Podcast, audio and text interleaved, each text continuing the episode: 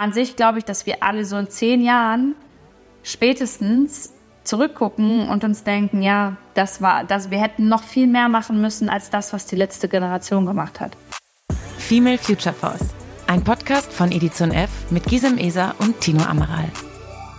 Ja, hallo da draußen, schön, dass ihr dabei seid. Es ist Mittwoch, das heißt, es ist wieder Zeit für eine brandneue Folge von Female Future Force, dem Podcast von Edition F. Ich bin Gisam Esser. Und ich bin Tino Amaral. Wir beide hosten das Ganze hier und die, die uns bereits kennen, wissen, dass wir jede Woche eine der über 100 SpeakerInnen vom FFF Day vorab zu uns in den Podcast einladen.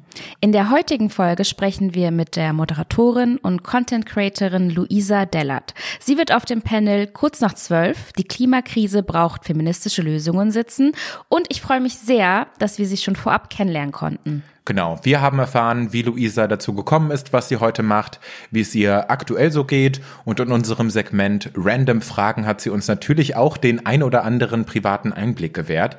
Was bringt sie zum Beispiel so richtig auf die Palme oder was war ihr erstes Konzert? Yes, und ich würde sagen, wir legen los. Ganz viel Spaß mit der Folge. Viel Spaß! Hallo Luisa, schön, dass du da bist. Hi, ich freue mich sehr. Wie geht's, wie steht's? Äh, heute ganz okay, ehrlicherweise. Ich habe mich sehr auf euch gefreut, äh, war ein bisschen aufgeregt, weil ich äh, schon lange nicht mehr Podcasts so richtig aufgenommen habe. Mhm. Und von daher freue ich mich sehr, dass ich hier mit euch heute sitzen darf. Wir freuen uns auch sehr. Also, Luisa, ähm, am Anfang jeder Folge ist es so, dass wir mit unseren GesprächspartnerInnen ähm, einen Steckbrief ausfüllen. Das heißt, ähm, alle die, da draußen, die dich noch nicht kennen sollten, haben dann noch mal, haben dann schon mal so einen Eindruck von dir. Und ich würde sagen, wir starten einfach, okay? Sehr gern. Äh, Name? Äh, Luisa Dellert, gerne Lu. Alter? Äh, 34. Geboren in? Wolfenbüttel. Beruf? Ja, Moderatorin und Content Creatorin. Lieblingsessen? Boah, mein Lieblingsessen. Ähm, tatsächlich Spaghetti Bolognese, heute in vegan. Mhm. Mhm. Lieblingsmusik? Lieblingsmusik, äh, boah, schwierig. Ähm, äh, es dauert schon zu lange, ne? Für nee, ach, Lieblingsmusik eigentlich. Äh, ich höre sehr gerne äh, Aki Bosse tatsächlich. Was mhm. ist das für eine Richtung? Ich habe keine Ahnung. Äh, Axel Bosse, Bosse ist, der macht so Deutsch Pop so. tatsächlich. Der kommt aus meiner äh, Heimat und deswegen habe ich da einen äh, mhm. Bezug zu. Oder äh, was ich auch ganz cool finde, sind äh, äh, The Lumineers. Kennt ihr mhm. die? Ja. Ja, die sind auch cool. Ja. Boah, die kenne ich auch nicht, ne? Ja, du hast ein bisschen was aufzuholen. Ja, ja, gut, alles klar.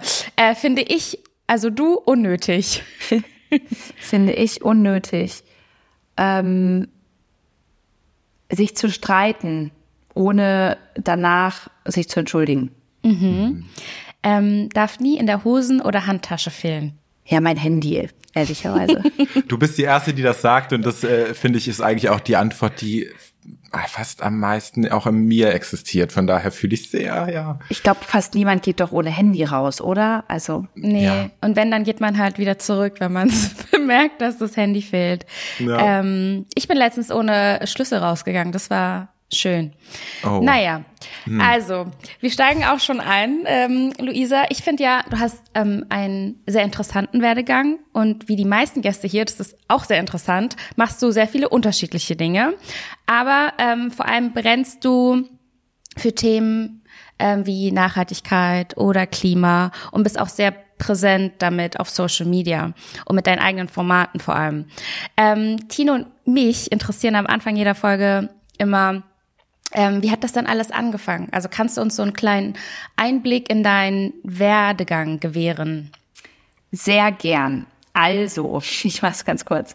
Ähm, ich habe nach meiner, äh, meinem Schulabschluss eine Ausbildung zur Kauffrau für Bürokommunikation gemacht und wollte danach eigentlich in das Familienbusiness einsteigen. Also mein Papa ist äh, Dachdeckermeister, der Dachdeckerei hm. und ähm, baut auch Photovoltaikanlagen auf Dächer. Und ich habe dann äh, auch bei ihm angefangen zu arbeiten, stand auch ganz oft mit auf den Dächern. Und dann kam 2013 ähm, Instagram. Also das ist dann so in Deutschland so bekannter geworden.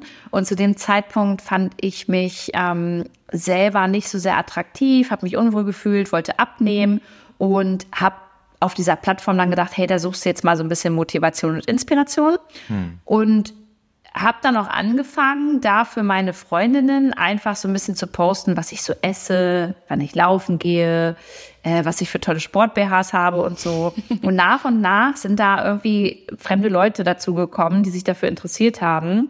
Und ich habe das gar nicht so realisiert. Und das war eigentlich so der Anfang von etwas, was ich nie haben wollte, aber dann irgendwie auch mir immer weiter so aufgebaut habe, nämlich irgendwann sowas wie eine Influencerin zu sein. Das wusste ich damals nicht, dass ich das mal machen werde und was das überhaupt ist. Ja. Und dann ähm, hat es bei mir alles angefangen, dass ich so mit Deutschlands mit größte Fitness-Influencerin war. Also es gab natürlich neben mir auch damals schon Pamela Reif und äh, Sophia Thiel und auch noch andere, aber ähm, ich war schon relativ groß und bekannt und ähm, ja, habe da viel Sport gemacht, äh, auch zu viel Sport gemacht, war sehr ungesund am Start, ähm, habe auch irgendwann zu wenig gegessen, hatte eine Herz-OP und nach dieser Herz-OP hat sich dann das erste Mal so ein bisschen was bei mir geändert, dass ich verstanden habe, ähm, dass ich nicht glücklich bin, wenn ich schlank bin und mich runteresse und tausend Diäten mache. Mhm. Ähm, und habe mich dann sehr mit dem Thema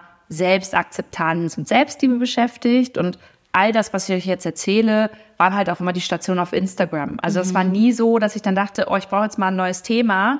Hauen wir doch mal jetzt ein neues Passwort raus. Sondern es war eher so, ich habe immer die Leute mitgenommen bei dem, was mich interessiert und wenn ich mich weiterentwickelt habe. Und irgendwann kam dann eben auch äh, in einem Urlaub, ähm, war so ein bisschen so der ausschlaggebende Punkt, ähm, das Thema Nachhaltigkeit dazu. Das war, glaube ich, ein Jahr bevor Fridays for Future gegründet wurde und bevor irgendwie Greta Thunberg auch am Start war. Mhm. Ähm, da hat es bei mir schon angefangen und äh, ja, ist dann immer größer geworden. Und äh, heute beschäftige ich auch noch äh, mich viel mit den Themen.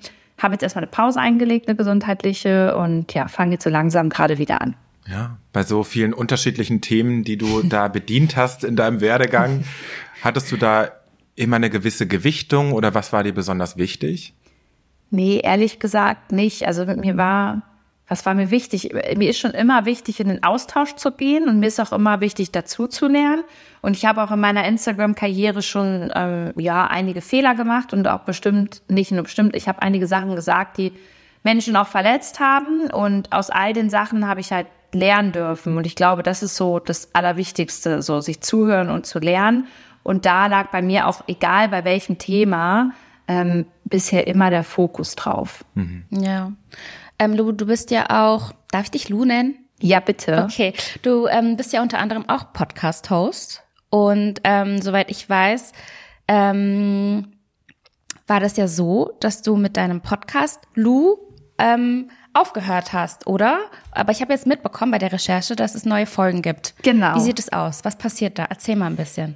Äh, ja, genau. Den Lou-Podcast, den habe ich ja damals angefangen und ähm, wie soll ich sagen, irgendwann hatte ich immer mehr durch die ganze Kritik, die auf einen auch als Influencerin einprasselt, das Gefühl, ich bin nichts wert, wenn ich in Anführungszeichen nur Influencerin bin. Und mhm. dann habe ich angefangen, Moderatorin zu werden, ähm, durfte äh, Deep und Deutlich mit Aminata Belli zusammen äh, moderieren, habe eine Beratungsagentur gegründet, in der ich Unternehmen beraten habe, was Social Media angeht. Und dadurch hatte ich dann weniger Zeit für den Podcast und ähm, habe den halt beendet, weil ich halt gemerkt habe, ich, ich schaffe das alles nicht mehr. Und das war ehrlicherweise vor ein paar Monaten eine spontane Idee, damit erstmal wieder anzufangen, weil ich eine ähm, bereits funktionierende Plattform gesucht habe, auf der mir Menschen schon zuhören, um so ein bisschen über meine letzten Monate und meinen Burnout auch zu sprechen, mhm. weil ich das Gefühl hatte, ich werd, kann dem nicht gerecht werden, wenn ich nur in Anführungszeichen ein Instagram-Posting hochlade. Und weil ich mich im Podcast eh immer wohler fühle als auf Instagram, genau, habe ich damit einfach wieder angefangen, da so ein bisschen zu quatschen. Für alle, die den Podcast nicht kennen, kannst du ganz kurz anreißen, worum es da so geht?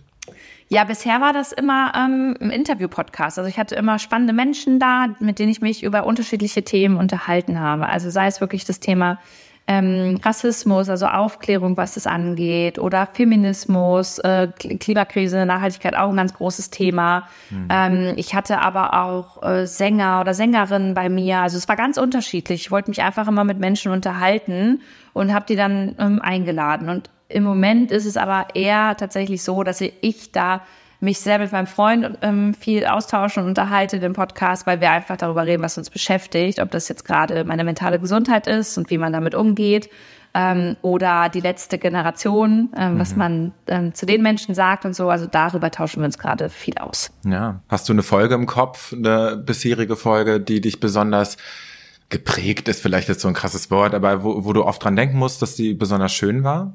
Boah, also die waren alle besonders tief in den Themen. Deswegen manchmal ist schön so ein verkehrtes Wort. Mhm. Ähm, eine Folge war mir besonders wichtig ähm, und das war die Folge mit der Journalistin äh, Agathe Müller vom Spiegel, die mit mir nochmal darüber geredet hat, wie sie zur AfD recherchiert und äh, was die AfD ihr gegenüber sagt und macht und wie Journalismus funktioniert. Und das war super spannend und ähm, auch sehr wichtig. Und da habe ich ganz, ganz viel Feedback drauf bekommen, weil das nochmal Insights waren, die viele nicht hatten. Und ähm, wir auch darüber gesprochen haben, wie gehen wir denn mit diesen vielen populistischen Menschen und auch der AfD halt um und was machen wir da? Und das ist eine sehr gute Folge geworden.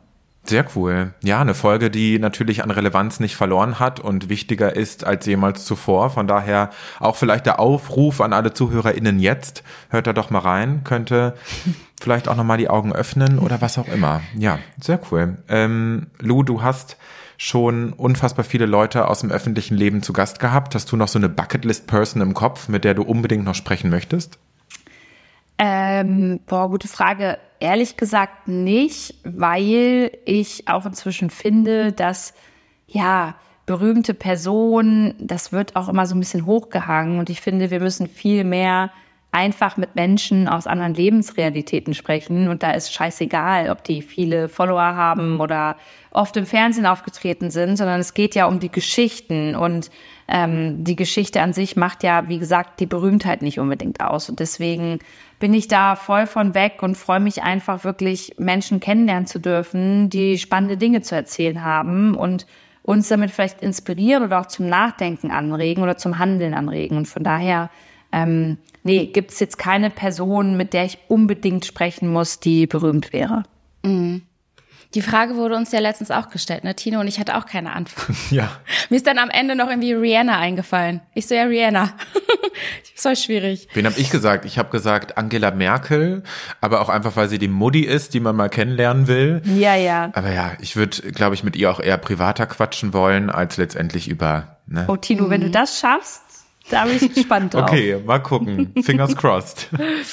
ähm, Lu, ich folge dir so seit circa zwei bis drei Jahren und ähm, du hast es ja vorhin auch schon angesprochen, also du bist ja schon im nahen Kontakt mit mit deiner eigenen Community. Also ähm, die kriegen ja so schon sehr viel mit, was bei dir auch im Privaten abgeht. Und ich habe letzte Woche eine Story bei dir auf Instagram gesehen. Da hat ähm, eine Person kommentiert, dass du irgendwie zu viel, also muss man denn alles im Internet teilen, war, glaube ich, ähm, war, glaube ich, ähm, der Satz. Und da hast du irgendwie drauf reagiert. Und ich denke mir halt auch so, also ich habe ganz oft das Gefühl, wenn ich mir irgendwie so andere Seiten angucke von ähm, Leuten, vor allem auch mit Reichweite oder mit viel Geld, was auch immer, denke ich mir so, oh, ich glaube, ich hasse mein Leben gerade. nur ganz kurz dann realisiere ich auch, dass es nur Instagram ist. Aber es hat ja schon, hat ja schon irgendwie immer so einen Beigeschmack. Und deswegen fand ich das irgendwie auch so, finde ich das so gut, wenn Menschen so ihre Emotionen teilen. Aber wie wichtig ist dir das denn so ganz persönlich, dich auch irgendwie nicht zu verstellen?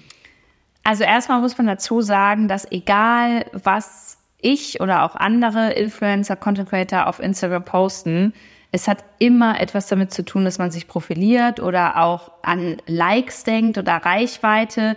Das ist immer so. Das ist auch ganz oft ehrlicherweise im Aktivismusbereich so, dass mhm. natürlich Dinge gesehen werden sollen. Das kann man auch gar nicht vergleichen, weil aktivistische Beiträge viel wert wertvoller sind, ja, als wenn jemand sich am Pool filmt. Aber generell ist es so, dass wir uns, glaube ich, alle nicht davor ähm, verstecken dürfen und sagen können, ja, uns ist das total egal, wenn wir, mhm. wir im Internet uns zeigen. Und deswegen ähm, ist es bei mir auch einfach so, dass ich, also mir würde es schwer fallen und es wäre nervig, mich einfach zu verstellen. Und die letzten Monate ging es mir halt einfach nicht gut. Und es geht mir auch jetzt noch nicht wieder 100% gut. Also ich bin schnell gestresst. Ich fühle mich manchmal sogar wieder wie vorm Burnout, weil ich einfach gerade wieder arbeiten muss, weil ich selbstständig bin. Mhm. Und sowas zu thematisieren und auch mal zu zeigen, wenn ich halt einfach einen beschissenen Tag oder eine beschissene Woche habe, gehört für mich halt genau dazu, wie immer nur die schönen äh, Postings irgendwie von den Malediven zu zeigen, weil das Leben ist halt nicht immer nur Sonnenstra äh, Sonnenschein und Strand und äh, schönes Wetter. Aber auch dafür kriegt man Kritik und daran merkt man einfach, egal wie man was sagt und was macht, es wird immer, immer Leute geben, die das scheiße finden. Und ich glaube, man muss da lernen, damit klarzukommen. Hm, absolut, wichtige Message, ja. Mhm. Ähm, ihr Lieben, ich würde sagen, wir gehen langsam aber sicher aufs Panel-Thema ein. Du bist beim Female Future Force Day 2023 am Start. Auf dem Panel kurz nach zwölf, die Klimakrise braucht feministische Lösungen. Und vielleicht als Einstiegsfrage, du hast es vorhin schon so ein bisschen angerissen, dass es tatsächlich einen Schlüsselmoment gab. Vielleicht kannst du darüber noch so ein bisschen genauer sprechen. Was war der Auslöser, dass du dich mit den Themen Umwelt, Nachhaltigkeit intensiver beschäftigen wolltest? Ja, das war 2017 und da war ich mit meinem Freund im Urlaub und wollte äh, auf Malta so ein typisches Unterwasserbild haben mit der GoPro von meinem Freund gemacht. Und ähm, unter Wasser schwamm halt super viel Plastikmüll um mich herum. Und in dem Moment, also es hört sich an wie halt im Film, aber in dem Moment hat es mich halt voll genervt. Hm. Und ich äh, wollte irgendwie einfach nur ein perfektes Foto haben und habe den Müll auch im Meer gelassen. Wir haben da nichts mit rausgenommen und so diese ganze Situation, also ich könnte jetzt voll ins Detail gehen, aber das hat einfach was bei mir, ja, verändert, beziehungsweise habe ich mal über mich nachgedacht und dachte so, hey, ein bisschen oberflächlich bist du ja, Luisa. Also was ist los mit dir? Ja. Und habe dann einfach angefangen, im Privaten mich damit zu beschäftigen. Und wenn ich mich mit etwas beschäftige und das auch gern mache, dann mache ich das immer gleich so von 0 auf 100. Und es war dann da auch so, ich wollte dann von 0 auf 100 mein Leben umstellen und plastikfrei leben und nichts mehr verkehrt machen. Und heute ähm, weiß ich nicht, sechs Jahre später ungefähr, muss ich sagen, ähm, bin ich daran einfach gescheitert, weil es einfach echt schwierig ist, in einer nicht nachhaltigen Welt wirklich nachhaltig zu leben. Ja. Und ähm, ja, auch das ein oder andere Mal zu überlegen, treffe ich jetzt eine egoistische Entscheidung, die dem Gesamtbild äh, unserer Welt nicht gut tut oder lasse ich das und es machen andere und äh, dieser Konflikt in mir, der ist auf jeden Fall immer da, aber genau das war damals die Situation, ähm, wo, ja, wo das Ganze angefangen hat bei mir. Hm. Mhm. Ähm ich habe mal, aber es ist jetzt schon echt ein bisschen her, eine Story von dir gesehen auf Inst ich, ich und meine Stories auf Instagram, siehst du? Mhm. Ähm, da hast du, da hast du, ich glaube, da warst du bei deinen Eltern. Auf jeden Fall war da, warst du mit deinem Papa auf einem Dach. und ihr habt, glaube ich, Solaranlagen irgendwie, wie sagt man das, befestigt, angelegt? Mhm. I don't know. Und ich dachte irgendwie immer, das ist dir schon so voll in die Wiege gelegt, so, ähm, dass du dir, dass man bei euch am Abend, beim Abendessen irgendwie ganz viel über Umwelt und Klima und äh, was weiß ich, erneuerbare Energien und so sprecht. Ähm, war das auch so ein bisschen so? Also hast du dann, ähm, als du dann, also du hast ja gerade die Geschichte erzählt, was so sozusagen der Auslöser war, aber konntest du dann so dich irgendwie zurückerinnern, dass das eigentlich schon immer Thema bei euch auch zu Hause war und dann konntest du das so alles, ähm, weiß ja. ich nicht, aus, aufsaugen? Nein, es war noch nicht immer Thema bei uns. Also klar, mhm. ich bin ganz viel bei meinen Urgroßeltern im, äh, im Garten aufgewachsen und habe da ne, die Tomaten mit eingepflanzt und ähm, Himbeeren und Kartoffeln geschält und weiß der Geier nicht. Also ich war schon immer sehr viel draußen in der Natur, mhm. aber das Thema jetzt zur Nachhaltigkeit und dem Planeten schützen, das war nie ein großes Thema bei uns. Und es ist auch heute noch so, dass meine Eltern ähm, die sind, die essen weder vegetarisch noch vegan mhm. ähm, und haben auch zu viel einfach eine andere Meinung, auch wenn es um die letzte Generation geht und so. Also es wird eher immer viel diskutiert, auch, auch äh, am Tisch, auch wenn mein Vater Photovoltaikanlagen installiert, würde ich nicht sagen, dass sein Herz richtig grün ist und ähm, meins aber auch nicht, weil ich auch zu viele Dinge mache, die am Ende dem Planeten nicht gut tun. Ja, ja, mhm. voll. Hm. Mhm es gibt ja so Menschen wie dich, Lou, die in der Öffentlichkeit stehen und ihren Fokus auf bestimmte Themen haben, weil sie sich dafür stark machen.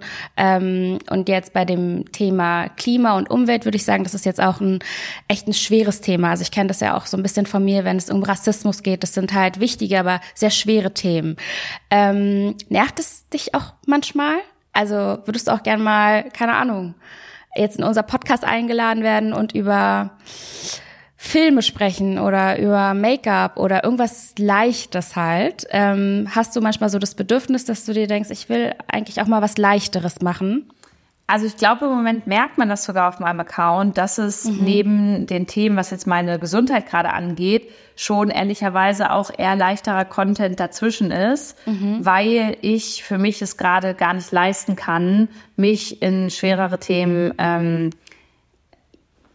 so reinzugeben. Also es ist gerade für mich eine Herausforderung nach meinem Burnout und jetzt eine Therapie, die ich mache, mich halt für diese Themen noch einzusetzen, mhm. plus damit klarzukommen, dass mich immer Menschen kritisieren werden. Wenn ich mich für das Thema Nachhaltigkeit stark mache, Klimakrise, ähm, Klimaschutz, dann bedeutet das gleichzeitig für die Leute, dass ich gefühlt nicht mehr atmen darf, dass ich nichts mehr kaufen darf, dass ich ja. nicht mehr verreisen darf, ähm, dass ich auch am besten ehrlicherweise gar kein Geld verdiene und nackt auf der Straße rumlaufe. Mhm. Und das ist etwas für mich, wo ich gerade lernen muss, eine Grenze zu ziehen, weil ähm, ich probiere so viel anders zu machen und ich reflektiere so viel. Und ich würde gar nicht sagen, dass ich ein, ich bin absolut kein perfekter Mensch so, aber mhm. es ist hart an der Grenze manchmal ähm, sich für alles immer zu rechtfertigen und das Gefühl zu haben, du kannst es einfach keinem recht machen, wenn du halt auch über das Thema Klimaschutz sprichst. Mhm. Und deswegen mache ich es auch gerade ehrlich gesagt nicht großartig, weil ich einfach gerade mental nicht in der Lage bin, das abzufedern. Ja, ja, verstehe ich total. Auch ein super wichtiges Thema. Also jetzt auch, ähm, wenn man sich dann halt stark macht oder mit Dingen beschäftigt, auch in der Öffentlichkeit und so eine große Reichweite hat, aber dann so krass befeuert wird von allen Seiten, weil man es halt nicht allen recht machen kann, dass es halt auch was mit einem macht, ne? Ähm, ja, voll. Ähm, wir werden jetzt aber trotzdem noch ein bisschen über, über, über das Klimathema sprechen, weil ich habe hier so ein bisschen was herausrecherchiert, weil ich musste auch, um ehrlich zu sein, viel recherchieren, um mich vorzubereiten, weil das nicht so mein Thema ist, um ehrlich zu sein. Mm, und Fakt ist, Deutschland gehört zu den Top 10 der weltgrößten CO2-Verbrauchern, Verursachern. Und die Pro-Kopf-Emissionen in Deutschland, ähm, Emissionen in Deutschland sind damit etwa 30 Mal höher als in Ländern wie zum Beispiel mm, Kenia oder Nepal.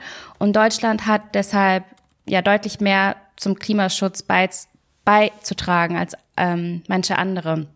Und es gibt ja ähm, seit 2015 das Pariser Klimaschutzabkommen, bei dem sich auch Deutschland seit 2016 angeschlossen hat.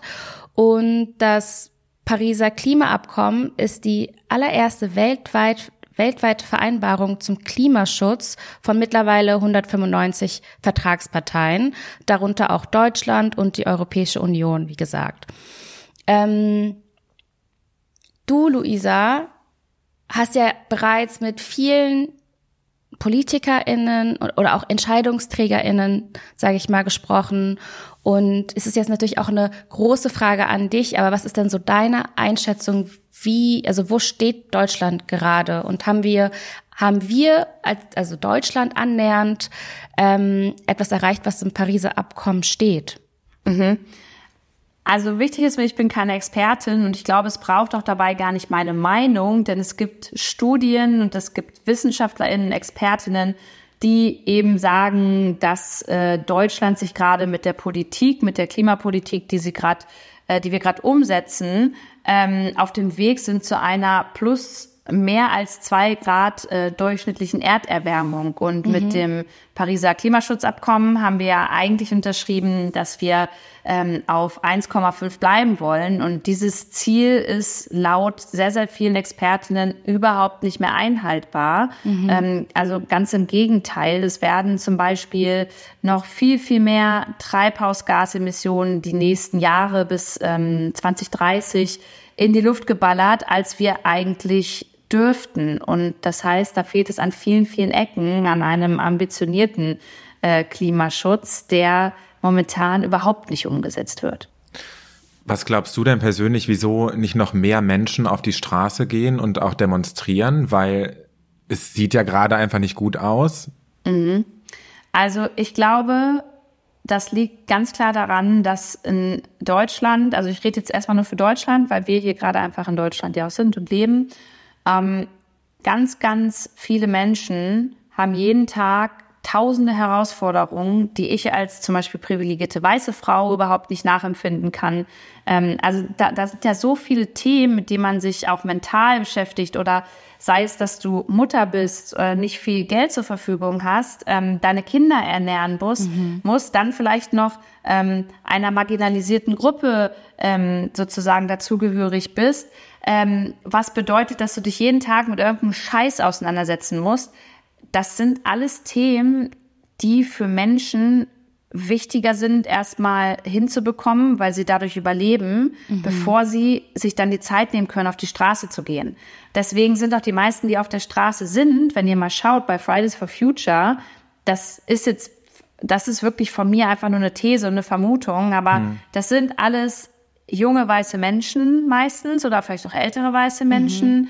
ähm, eher wahrscheinlich aus einer akademischeren ähm, ähm, ähm, ja, Lebensrealität und die müssen auch die Zeit haben, dann auf die Straße zu gehen, so äh, finde ich. Klar. Aber da ist halt noch ganz viel dazwischen und deswegen ähm, ist es, glaube ich, auch der Grund dafür, dass nicht noch mehr Menschen auf die Straße gehen, weil eben ganz, ganz viele gerade ganz, ganz andere Herausforderungen ähm, jeden Tag bewältigen müssen. Ja. Ja, voll. Also ich habe ja auch, sorry Tino, ich habe irgendwie auch so ähm, mal so ein bisschen in meinem Freundes- und Bekanntenkreis mal so rumgefragt, weil ich halt auch gemerkt habe, okay, krass, ich beschäftige mich, natürlich beschäftige ich mich so auch im journalistischen Rahmen, ich beschäftige mich schon damit, aber es ist jetzt nicht ein großer Teil meines Alltags, bin ich ganz ehrlich, mich mit, ähm, mit dem Klima zu beschäftigen ähm, oder mich damit auseinanderzusetzen.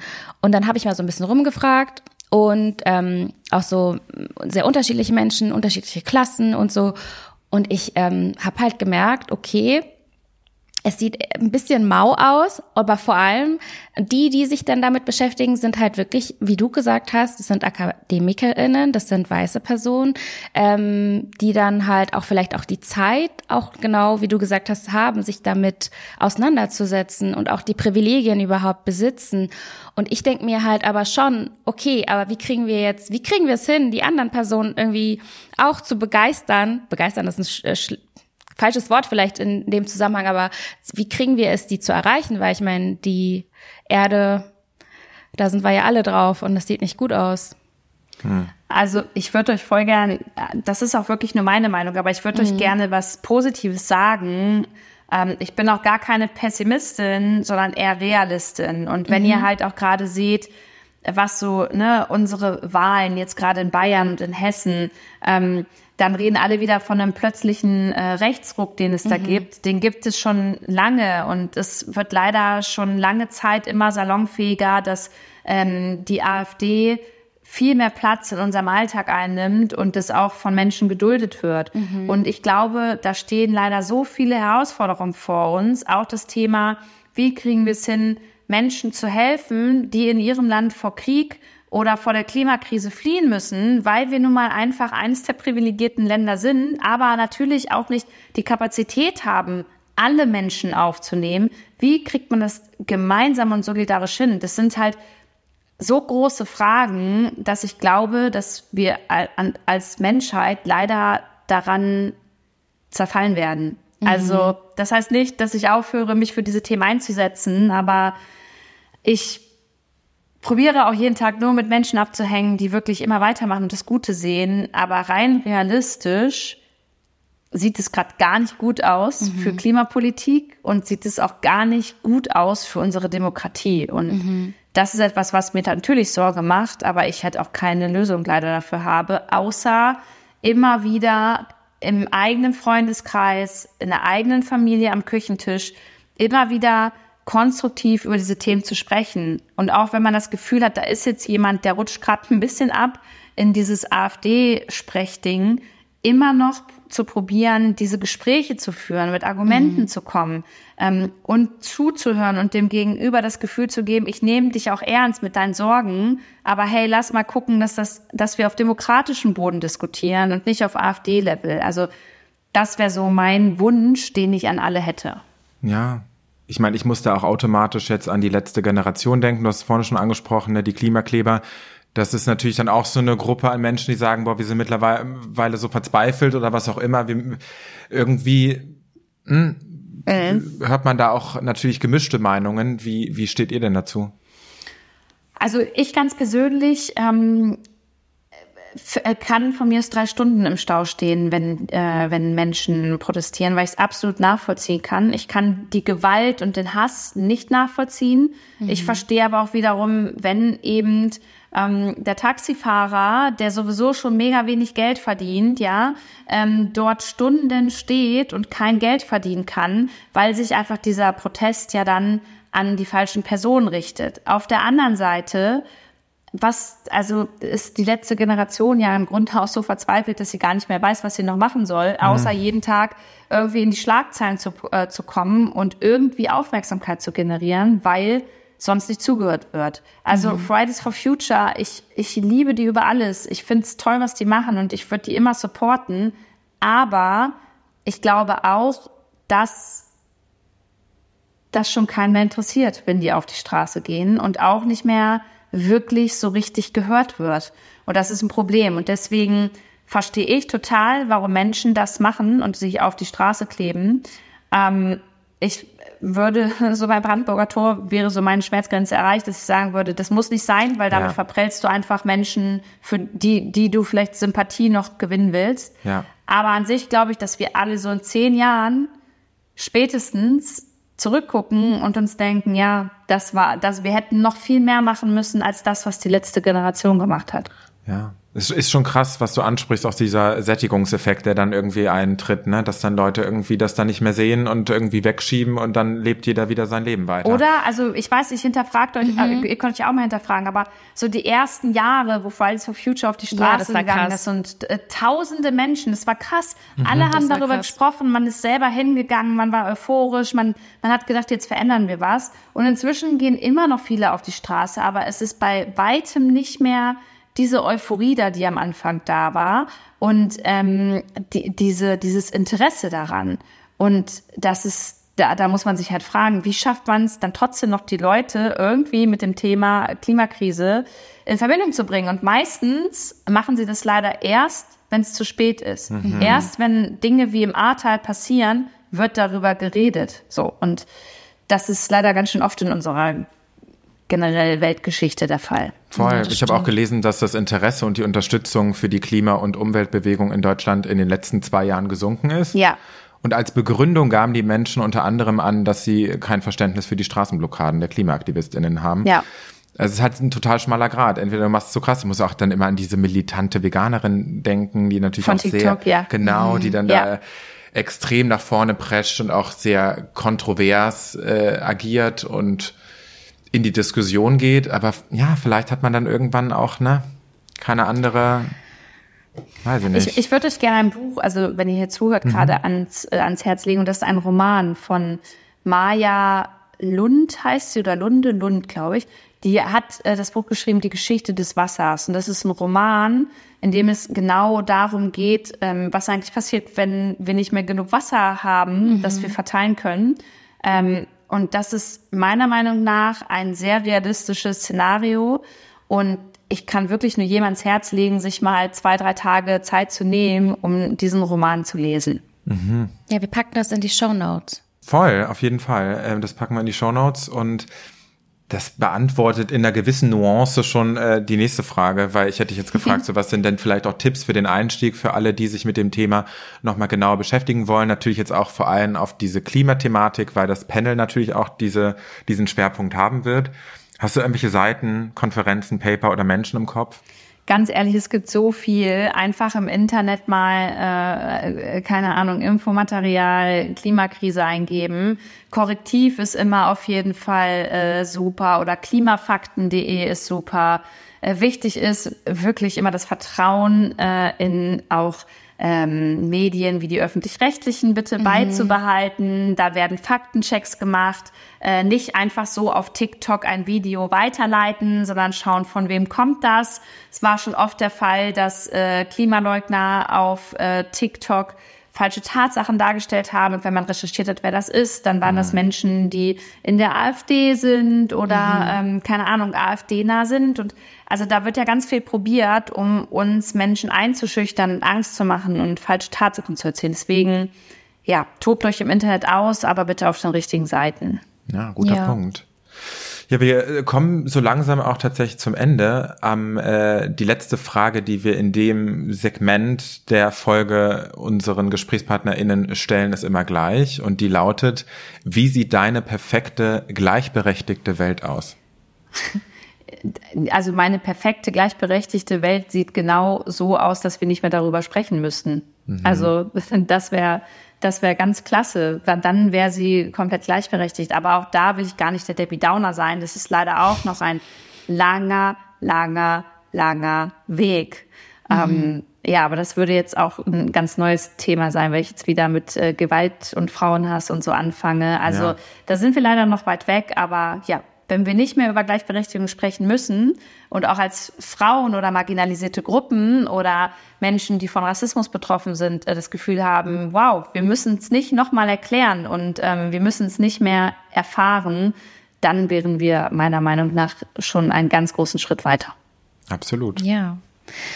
Ähm, zum Abschluss, Lou, haben wir noch das Segment Random Fragen um dich privat noch ein Stückchen näher kennenzulernen und auch, das ist so ein bisschen unser Cooldown. Ähm, genau, die Fragen sind ohne Kontext und ich würde sagen, wir starten. Yes, ich, ich stelle die erste Frage. Was war dein erstes Konzert? Äh, Britney Spears in Hannover Expo, das war die Oops, I Did It Again äh, Tour. Wow. Oh, Harvey Iconic. Mhm. Geil. Also ich glaube, besser geht's gar nicht, oder? Nee, nicht sagen. Hab auch noch das Poster von äh, vom Konzert und so. War super. Hammer. Nice. Das ist im Wert gestiegen auf jeden Fall, aber behalt's als Museumspiece. Ey. Sehr cool. Zweite Frage. An welchen Urlaub erinnerst du dich gerne zurück? Ähm, tatsächlich noch gar nicht so lange her, aber ich fand die Schweiz zum Wandern wunderschön, in den Bergen mhm. zu sein, Gletscher zu sehen, hat mir ein ganz besonderes Gefühl gegeben. Glaube ich sofort, will ich auch unbedingt machen. Ich bin auch mittlerweile an dem Punkt angekommen, wo ich auch gemerkt habe, ich war jetzt gerade in Kanada lange Zeit und bin da auch oh, umgewandert. Schön. Aber letztendlich war es dann, ne, wir wollten da sein zum Indian Summer und alle Bäume sind bunt und letztendlich war es so, dass nur 20 Prozent umgefärbt waren und wir standen da so gefühlt wie im deutschen Laubwald. Und deswegen würde ich sowas, glaube ich, nur machen, wenn sich's richtig lohnt und ansonsten wirklich nochmal in Europa gucken, was da halt einfach wirklich für krasse Natur ist. Ne? Ja, also, voll die Schweiz steht auf jeden Fall ganz oben auf der Liste, ja. Aber mal so eine Frage als, also ich bin ja, ich bin ja nicht am Wandern. Also ich, das ist nicht so für mich. Vielleicht so ein Tag oder einen halben. Mhm. Aber es ist, es ist doch schon immer verbunden mit auch Zelten oder in so ein Gasthaus gehen, oder? Wenn man das richtig durchzieht. Es kommt voll drauf an. Also okay. entweder entscheidest du dich halt eine Tageswanderung zu machen oder mhm. du wanderst von Hütte äh, zu Hütte. Du mhm. darfst auch nicht einfach in jedem Land äh, zelten. Hier in Deutschland zum Beispiel ist es verboten. Also du darfst nicht einfach im Wald so zelten. Das geht nicht. Okay. Ähm, also da musst du dich schon so ein bisschen auf jeden Fall vorher ähm, organisieren. Aber mhm. zum Beispiel in Brandenburg, hier um Berlin drumherum, gibt es unglaublich schöne Strecken, wo du einfach durch Wälder wanderst, an Seen vorbei, ähm, 20 Kilometer und da kommst du dann wieder zurück, machst einen Rundweg und das ist halt auch voll schön, einfach nur einen Tag mal draußen zu sein. Ja, ja. das klingt eher nach mir. Okay, weiter geht's. Snacks, süß oder salzig? Äh, salzig. Hast du da irgendwas im Kopf? Was ist dein Favorite? Äh, ja, äh, tatsächlich ähm, Funny Frisch Chips. Mhm. Ähm, und da gibt es, ich glaube, das ist Balsam, ja, Balsamico heißt das. Das ist so Essig und Balsamico und das ist. Das okay, ist, muss mal probieren, habe ich auch nicht ausprobiert. Boah, ist mega. okay, ich werde berichten. Womit bringt man dich auf die Palme, Lou? Oh, eine gute Frage. Äh, wenn die Geschirrspülmaschine nicht richtig eingeräumt wird. Mhm. wenn das so alles so durcheinander ist, so quer Ma und auch. Sorry, aber das da ja, rast, mein Freund das auch richtig agro.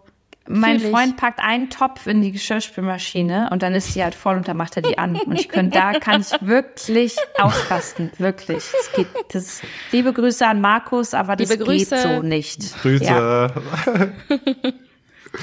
ähm, welche Eigenschaft an dir magst du besonders? An mir? Mhm. Ähm, das ist ja voll schwierig, über sich selber sowas zu sagen. Aber ich bin eine sehr gute Zuhörerin und manchmal vielleicht sogar ein bisschen zu empathisch, aber ich besitze Empathie und das ist, glaube ich, heute ganz, ganz wichtig. Absolut. Sehr schön. Lu, vielen, vielen Dank für deine Zeit und deine Offenheit. Es war auf jeden Fall sehr, sehr schön mit dir. Danke euch. Das ja, war sehr cool. Ähm, ja, wir freuen uns auch sehr auf das Panel am 21. Oktober. Da wirst du ja ähm, dabei sein, du. Ja. Genau, dann sehen wir uns mal in Real Life und auch an alle, die zuhören. Holt euch noch Tickets, es wird ein cooles Event und äh, falls ihr weitere Folgen von diesem Podcast nicht äh, verpassen wollt, dann abonniert gerne. Nächste Woche kommt eine Folge mit Ayosha Mutadi zum Thema Veganismus und danach kommt eine Special-Folge mit Stefanie Stahl, die nehmen wir nämlich am Day selber auf. Dürfen wir das schon spoilern? Haben wir das jetzt gerade gespoilert? Ich spoilere das jetzt einfach mal. Ich denke schon, dass das offiziell schon ist, oder nicht? Whatever. Ansonsten ist das hier unser kleines Geheimnis. Also, falls ihr das live nicht verpassen wollt, dann holt euch Tickets. Äh, lohnt sich auf jeden Fall. Und ansonsten danke fürs Zuhören. Danke. Und macht's gut. Tschüss. Tschüss.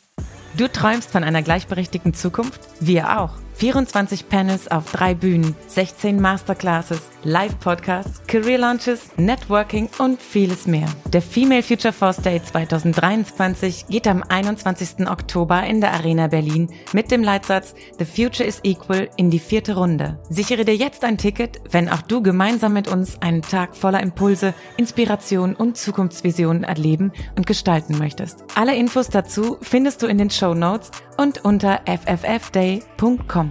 Female Future Force ist eine Produktion von Funke. Produktion und Redaktion Gisem Esser und Tino Amaral. Sounddesign, Ton und Schnitt Tino Amaral.